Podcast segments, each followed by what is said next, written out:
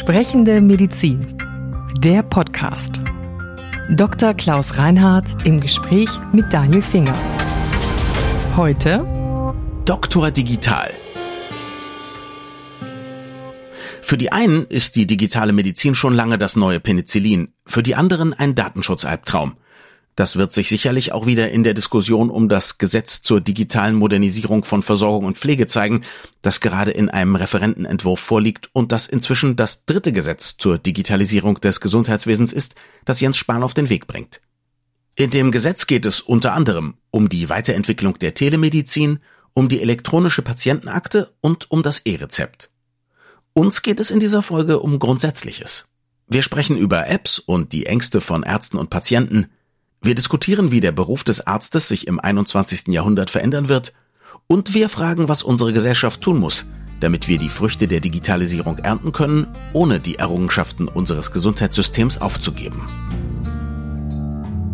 Wie viele Patienten kommen denn heute eigentlich schon mit umfangreichem egal ob richtigem oder falschem Vorwissen zum Arzt. Also wie präsent ist heute Dr. Google? Sehr präsent und nach meiner persönlichen Einschätzung zunehmend präsenter. Ich habe witzigerweise, ich glaube heute Morgen gerade irgendeine Veröffentlichung gelesen, dass über zwei Drittel der Patienten, die eine Arztpraxis aufsuchen oder ärztlichen Rat einholen, sich schon im Internet und anderen Stellen vorinformiert haben. Ist das an sich gut oder schlecht Ihrer Meinung nach? Ich finde das gut Aha. und ich habe damit auch gar kein Problem, weil ich finde, dass ein Patient ja den angemessenen Anspruch hat über das, was mit ihm geschieht und was mit ihm passiert, äh, informiert zu sein. Und wenn er sich selbst informiert oder versucht, das selbst zu tun, dann ist das hochlegitim, mhm. selbstverständlich. Und ich finde es auch selbstverständlich, dass der Arzt darauf vernünftig eingeht und ihm mit seiner Expertise, seinem Fachwissen, seiner ärztlichen Erfahrung zur Verfügung steht und das auch unter Umständen erläutert oder auch gerade rückt, was vielleicht auch an mhm. falschen Vorstellungen entstanden ist. Jetzt ist das ja so ein bisschen die Internetwelle, die, sagen wir mal, hinter uns liegt. Information, Kommunikation, das war noch relativ leicht. Aber wenn wir über Digitalisierung von Medizin sprechen, dann kommen ja, glaube ich, richtig große Klopper, große Anwendungen noch auf uns zu. Was wird denn auf uns zukommen, was Ihren Beruf zum Beispiel entscheidend verändern wird? Also Digitalisierung als Schlagwort beinhaltet ja ganz unterschiedliche Ebenen. Mhm. Und für mich sind das im Wesentlichen drei Ebenen. Die eine Ebene ist die Interaktion zwischen Arzt und Patient, bei dem man mit digitalen Techniken im Sinne von Kommunikation auch Dinge überwindet wie Distanzen, mhm. die man vielleicht früher nur durch mhm. auf den Weg machen hat überwinden können. Also aber telemedizinische Anwendungen mhm. im weitesten Sinne, die machen manches leichter. Die sind auch unter ökologischen Gesichtspunkten vielleicht vernünftig und sinnvoll, weil mhm. jemand nicht ein Verkehrsmittel benutzen muss, um irgendwo hinzukommen, sondern man kann das, was er hat, unter Umständen tatsächlich in einem telemedizinischen Kontext beurteilen und angemessen behandeln. Mhm. Das muss ein Arzt natürlich sauber für sich klären. Ist das im Einzelfall machbar, ja oder nein? Aber es gibt eine ganze Reihe von Dingen, wo das gut machbar ist. Vor allem kann man so natürlich auch klären, wen man vielleicht nicht sehen muss. Auch das ist möglich. Ja, ja gut, sehen sollte man den ruhig. Nicht auch, ne? persönlich ne? sehen, dass man genau, sagt, das ist eine ne? so, Kleinigkeit. Das, so ist das. Und ich sage mal, es gibt Länder wie zum Beispiel Norwegen, die dünn besiedelt sind, wo mhm. in infrastrukturell schwachen Gebieten ganz im Norden keine ärztliche Versorgung in dem Sinne möglich ist, wo aber mit ausgebildeten Fachkräften nicht Berufe diese Möglichkeiten geschaffen werden. Die haben schon langjährige Erfahrung mit solchen Maßnahmen, wie man dort chronisch erkrankte Menschen mit dem Diabetes oder mhm. Asthma etc. auch über lange Distanzen hin kontrolliert auf telemedizinischen Wege. Das ist das eine Thema. Mhm. Das ist aber im Grundsatz schon relativ weit gediehen. Und da ist der zweite Aspekt der, dass natürlich medizinisches Wissen in einem digitalen Kontext genutzt werden kann, um bei der Diagnosestellung hilfreich zu sein um Therapievorschläge angesichts der vorliegenden Erkrankung und der vorliegenden Symptome zu erarbeiten, um gewisse Standards zu sichern und algorithmisch mit künstlichem Einsatz von künstlicher Intelligenz mhm. unter Umständen eine Hilfestellung zu leisten. Mhm. Da, glaube ich, gibt es das Potenzial einer erheblichen Leistungssteigerung des ärztlichen Tuns, wenn das gut angewandt und richtig gemacht wird. Wie könnte sowas aussehen? Also zum Beispiel als Unterstützung für einen Hausarzt, der ja nun nicht jeden Tag die exotischen Krankheiten gibt, dass der quasi ja, also sich mit einer KI unterhält und sagt, ich habe die und die merkwürdigen Symptome. Genauso, und, äh, genauso. Ja. Und dass die KI ihm sozusagen vorschlagen macht, denk hieran und denk daran. Aha. Und natürlich muss er das mit seinem individuellen, persönlichen Erfahrungshorizont abgleichen und muss daraus dann am Schluss ein Aggregat machen von Dingen, die er wahrgenommen hat und die er intellektuell verarbeitet. Also ich bin sehr vorsichtig und skeptisch, dass man Diagnosestellungen und solche Dinge dann automatisch algorithmisch von einer künstlichen Intelligenz erarbeiten lässt. Und da kommen wir dann sozusagen vielleicht auch an dieser Stelle zu dem Punkt, wo ärztliches Selbstverständnis vielleicht durch digitale Techniken ein bisschen ins, ja, nicht in Zweifel gerät, aber zumindest neu justiert werden mhm. muss. Ja. Das wäre nämlich meine nächste Frage ja. gewesen. Also die mhm. Ärztinnen und Ärzte, die Sie treffen, und das sind mhm. ja viele, ob die sich eher darauf freuen oder eher ein bisschen Angst haben davor? Das ist ein bisschen eine Frage der, nicht überraschend, eine Frage des Lebens- oder Berufsalters. Mhm. Die Digital Natives, wie sie so schön heißen, freuen sich natürlich darauf. Mhm. Und die jüngere Generation hat da, glaube ich, auch weniger Probleme. Und es gibt auch sicherlich viele ältere Kollegen und Kolleginnen, die damit keine Probleme haben. Dann gibt es aber auch einen gewissen Prozentsatz, der sehr zurückhaltend mhm. und auch bis hin zu fast fundamentalistisch verweigernd mhm. sich mit dem Thema Digitalisierung befasst. Und ist die Angst eher davor, ersetzt zu werden oder mit der neuen Technik nicht klarzukommen? Beides, glaube ich, gibt es. Mhm. Und ich glaube, das ersetzt zu werden oder die Angst davor ersetzt zu werden, hat den größeren Anteil im Hinblick auf das mhm. Ressentiment. Aber ich glaube, dass die Zurückhaltung bei Digitalisierung der Ärzteschaft noch an einem anderen Punkt auftritt und der kommt gleich nochmal und der ist auch unter einem etwas anderen Bedeutungskontext zu betrachten. Okay. Also im Hinblick auf dieses Selbstverständnis des Arztes, glaube ich, gehört schon dazu, dass wir als Ärzteschaft darüber reflektieren und mhm. dass wir auch Wert darauf legen in der Diskussion um Digitalisierung im Gesundheitswesen, dass das Verhältnis zwischen einem Arzt und einem Patienten ein absolut individuelles ist. Keins ist wie das andere. Keins. Mhm. Und ein Verhältnis zwischen einem Arzt und einem Patienten entwickelt sich auch in der Interaktion. Mhm.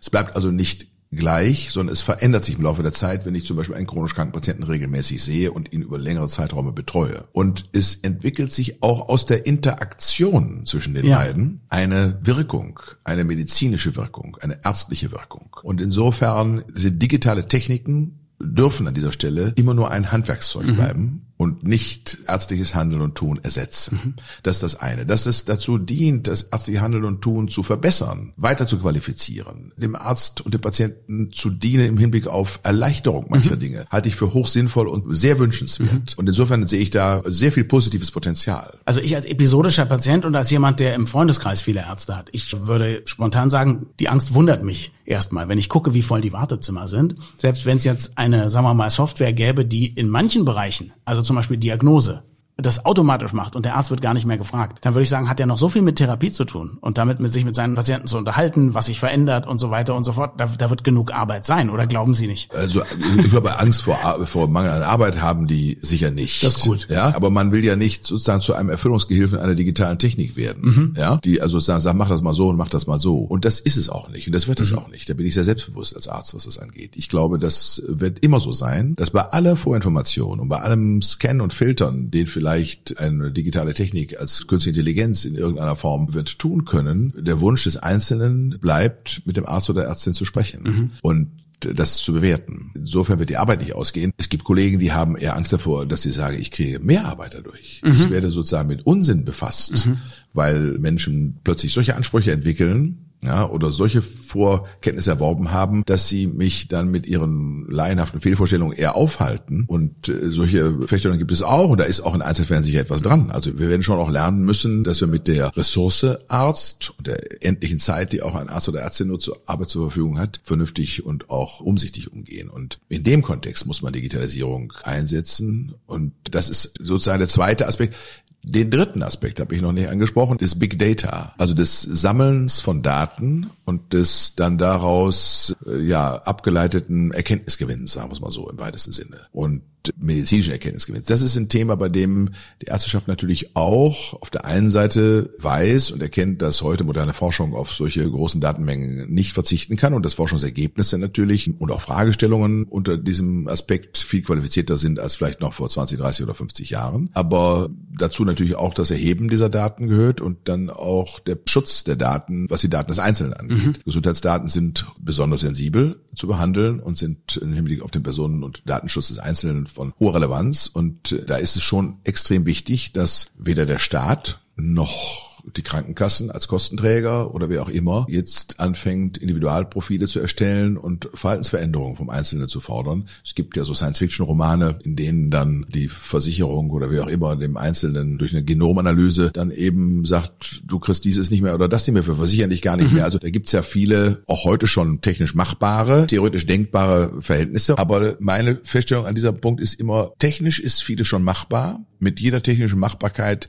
wächst und entsteht neues Missbrauchspotenzial, theoretisches. Und ob es dazu kommt oder nicht, hängt im Wesentlichen von der Verfassung einer Gesellschaft ab. Also in einer Gesellschaft, in der das klar und hart und verlässlich sanktioniert wird und die sich darüber einig ist, dass sie das nicht will, wird das vielleicht mal im Einzelfall mit krimineller Energie geschehen, aber nicht zum Standard werden. In einer Gesellschaft, in der das nicht so ist, und wir gucken jetzt mal nach China, da ist das anders. Da werden also Bewegungsprofile von Menschen angelegt, da werden Gesichtserkennungsscanner in öffentlichen Gebäuden eingebracht, sodass sie mit Namen begrüßt werden und für sie sich die Tür öffnet und für den anderen nicht und so weiter und so fort. Und da wird also soziales Wohlverhalten belohnt und auch eingefordert und das sind dann schon Dimensionen, die ganz anderer Natur sind, die wir uns hier in Europa nicht vorstellen können, aber mit ein bisschen Fantasie und man muss nur mal in die deutsche Geschichte zurückblicken, kann man sich auch vorstellen, dass bei uns unter Umständen mal politische Bedingungen oder gesellschaftliche Bedingungen entstehen, in denen das dann anders ist. Jetzt ist es ja so, dass was in China gemacht wird, dieser Social Score, wo man dann Vergünstigungen hat, wenn man sich sozusagen konform verhält nach dem, was da die Maßstäbe sind, oder wo man Benachteiligung hat, nicht mehr reisen darf zwischen Städten zum Beispiel, wenn man eben zu viel in die Kneipe geht und zu wenig arbeitet. Okay, das ist extrem, aber so ganz bisschen davon haben wir ja auch. Also man kriegt ja auch Vergünstigungen, wenn man regelmäßig zum Zahnarzt-Check-up geht oder wenn man Präventionskurs belegt oder so. Ist das schon auch so die Grenze oder kann man sich auch vorstellen, dass man sagt, wenn jemand eben besonders gesund lebt oder Auskunft gibt, dass er dann doch Vorteile hat? Also ich finde, es ist ein großer Unterschied, ob ich Incentives setze mhm. im Hinblick auf gesundheitsbewusstes Verhalten. Mhm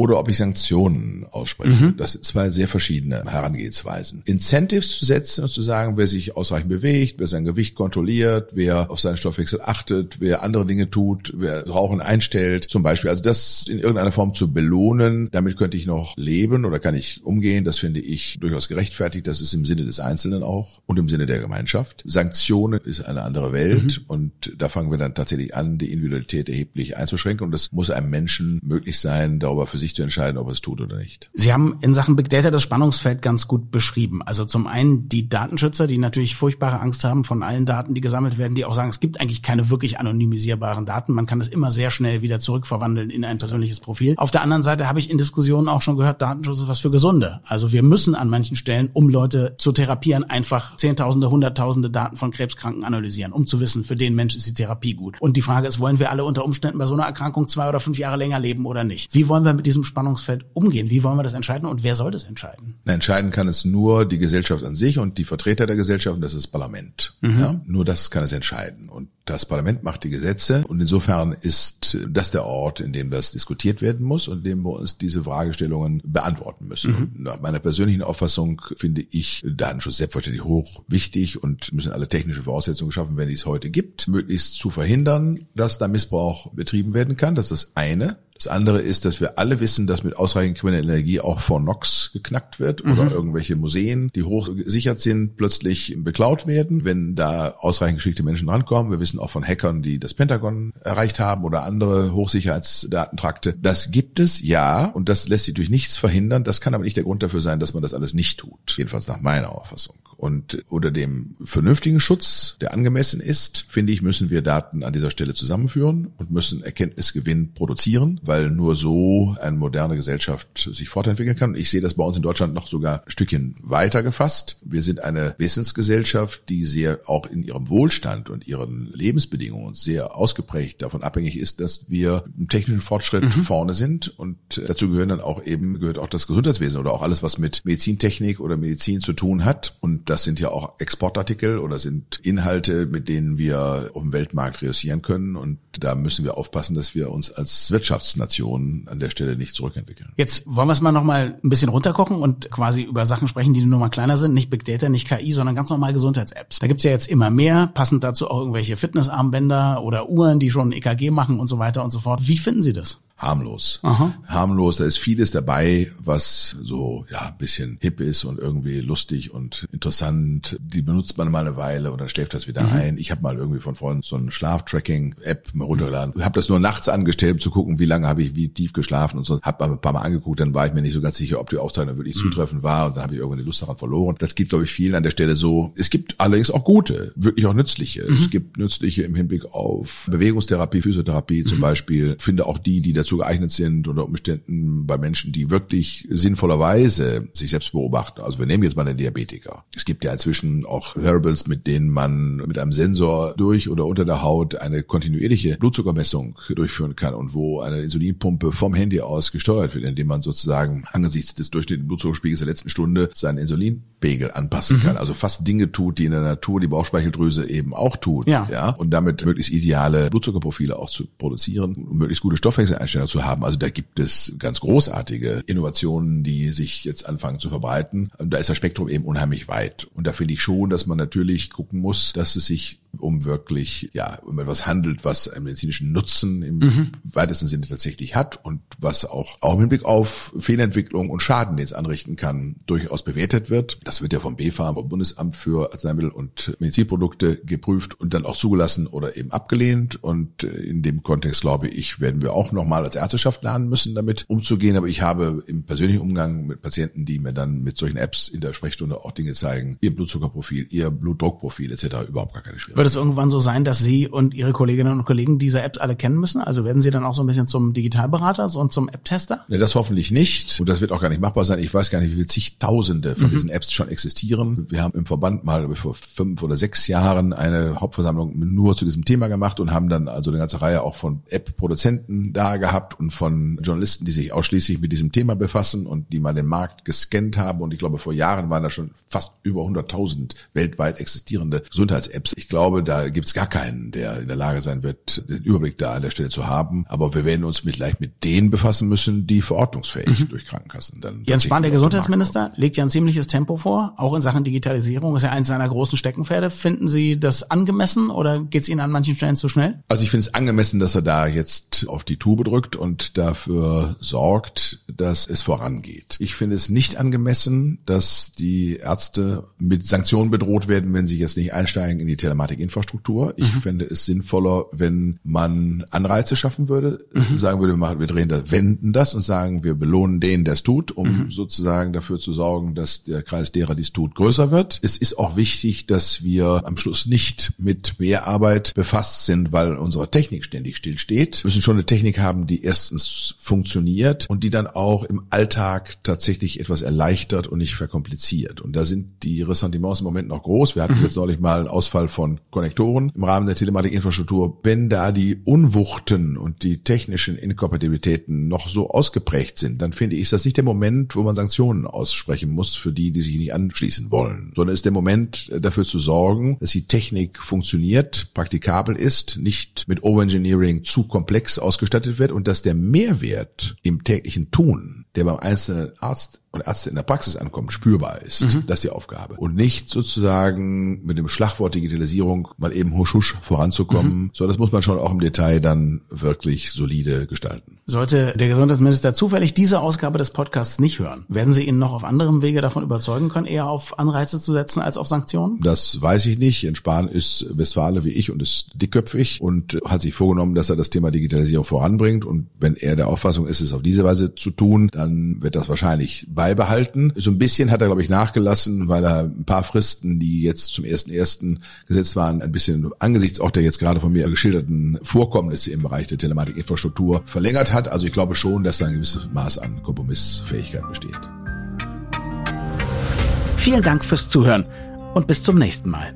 Wir freuen uns immer über Feedback an podcast.baek.de. Sprechende Medizin. Eine Produktion von Men in Text. In Zusammenarbeit mit der Bundesärztekammer. Die Redaktion hatte Maren Finger. Unsere Musik stammt von Klaas Oehler. Wir freuen uns über Feedback an podcast.brek.de.